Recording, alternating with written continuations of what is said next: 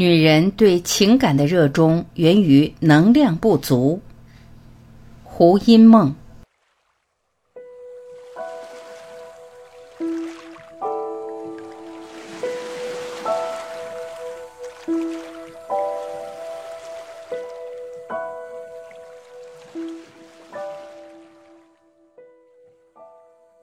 身体越不好的女人，在情感上面越不顺利，越怨怼，失落感越强。你越在外面琢磨越多，别人立即就会看透你自卑，核心价值没有，美不了。因为一个人精不精看，就在你能不能找到这个核心价值。一，向外与向内。我们必须训练自己，每时每刻把一部分的注意力放在外面，一部分的注意力放在里面。这个叫做全观的训练。内外你都得观察。外头我必须要去应付我所见到的各种人事物，我要去解决很多问题。内在我还得保持觉知，我在和这些人事物互动的过程里面，我起了什么反应。如果我跟某个人相处，当我起的反应是自卑，我这个时候一定要能够向内意识到，我现在在自卑。各位，当我们自卑的时候，我们的本能就是立刻冲去百货公司买一个名牌包，用这个名牌包来解决我的自卑。有很多人是这样解决自卑的，也有些人，当他感觉不舒服或者自卑的时候，他有可能拿起电话跟他的闺蜜倾诉。当我们产生自卑的时候，有多少人会立刻调转回来研究一下自己，探究一下内在的自卑它怎么起来的？它的起因肯定是源自于基本教育，父母亲可能没有肯定我，也可能源自于生生世世的因果律轮回。谁晓得我们过去是经历过什么样的惨痛的人生？所以，我们的每一个人的潜意识里面，其实都有很多的奥秘。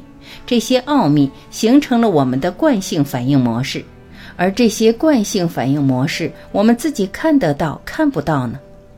当我们产生了危机意识的时候，当我们害怕和怀疑伴侣可能在别的地方有什么红粉知己的时候。当我们产生这样的一种反应和危机感的时候，是去查他的微信记录，去控制他的行程，用思想来为他洗脑，或者去用分析的方式，希望揭露他的内在秘密。我们是这么去向外去做的，我们还是向内来观察一下我的危机意识要怎么解除？哪一个比较容易达到？各位，二。化解危机意识只能靠自己，肯定是修正自己是比较容易达到的。我们想要控制别人是做不到的。我们越想要控制别人，别人的抗拒越强烈，排斥力越大。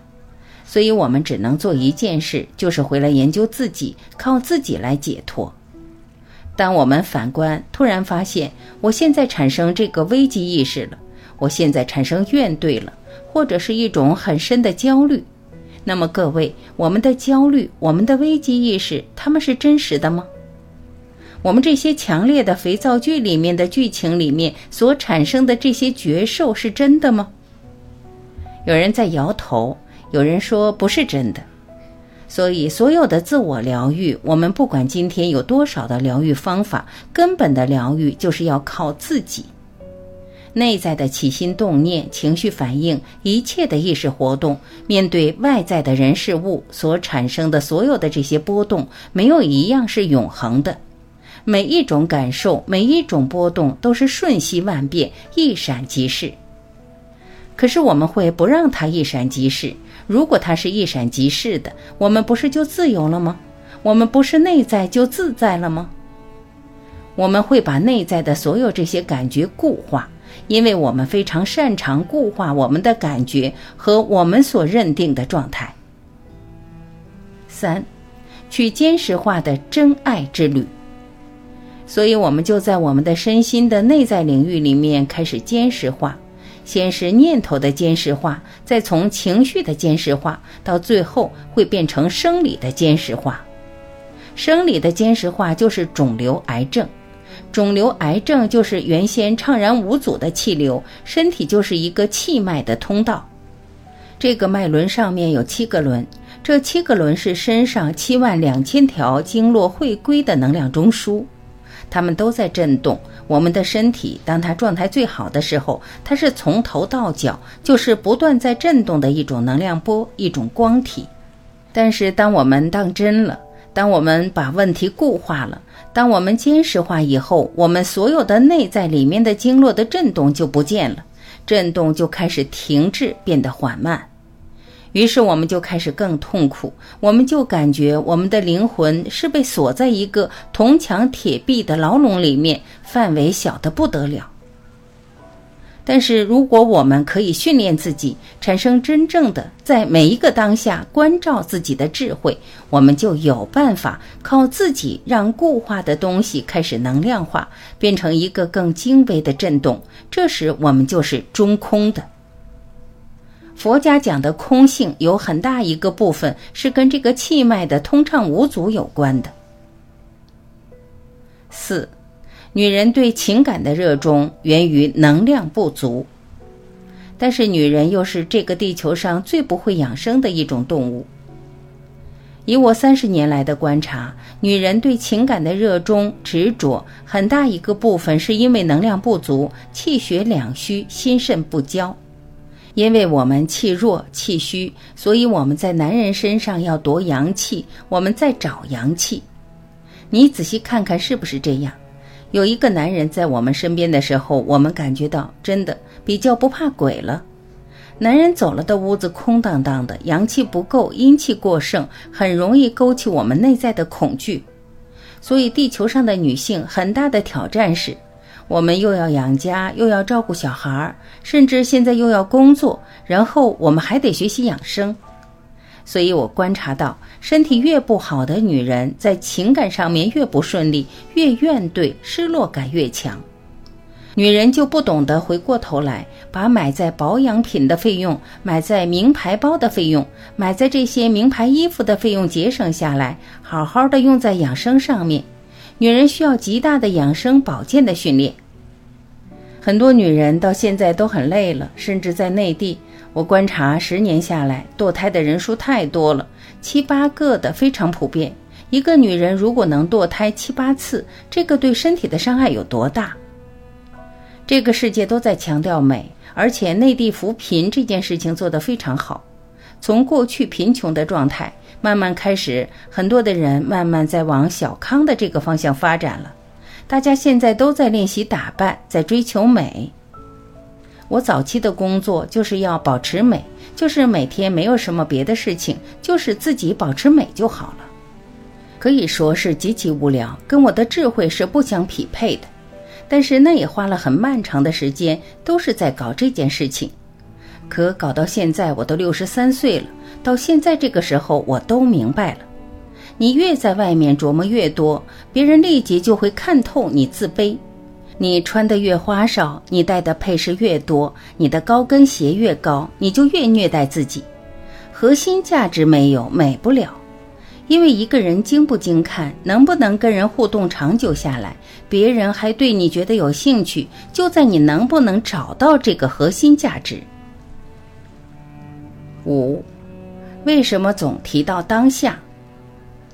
为什么现在所有这些心理学的书都要提到当下？为什么不管是东西方的修行，即使西方基督教的信仰里面的所谓的密教派，他仍然要讲当下？因为根本就没有所谓的过去未来。我们坐在这里的这个当下，请问我们的过去在哪里？请问我们的未来在哪里？我们的过去在我们的记忆里，我们的未来在我们的憧憬里，在我们的期望里。所以算旧账、憧憬未来、习惯性的做这些活动的人，始终就没有体尝过什么叫做当下。如果一个人他没有体尝过当下，就意味着他是活在笛卡尔的那个“我思故我在”的状态里。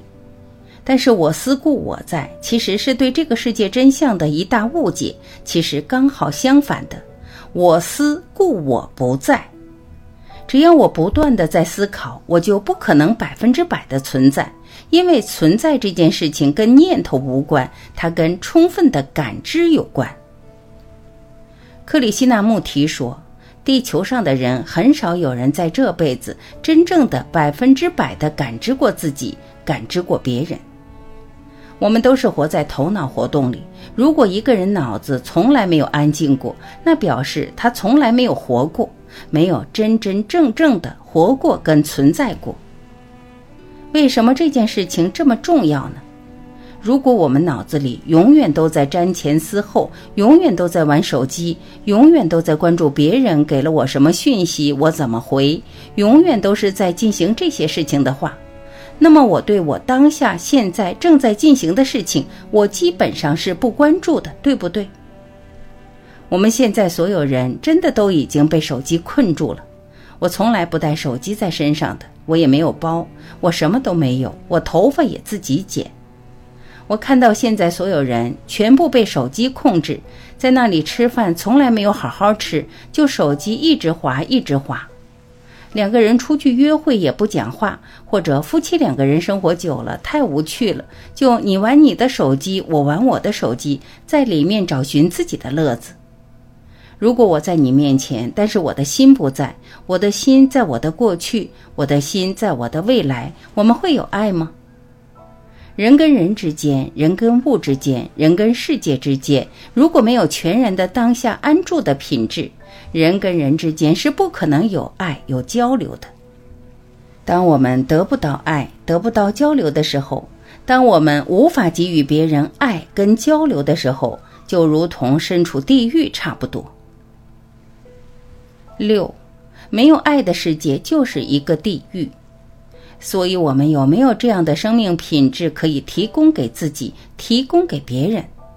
要做到这一点，一定要克服生存自保本能，因为人最核心深处的恐惧，所谓的普适性焦虑，都跟生存自保本能有关。我们真的有非常多的人，包括他对婚姻的怨怼，包括他所有内在里面的批判那些东西。其实追踪到核心深处的时候，就是一个生存自保本能，只关心我能不能活得好，我能不能活得安全，我能不能拥有更多。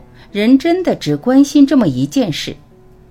可如果人不突破这一点，不突破生存自保本能，高层境界便完全不可能发展出来，包括真善美，包括佛家所说的慈悲、同理。关怀这些品质也都是不可能发展出来的。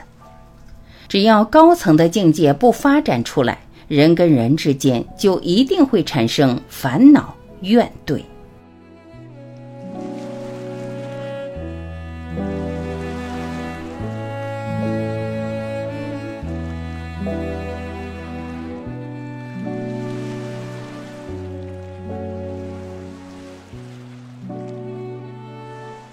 感谢聆听，我是晚琪，再会。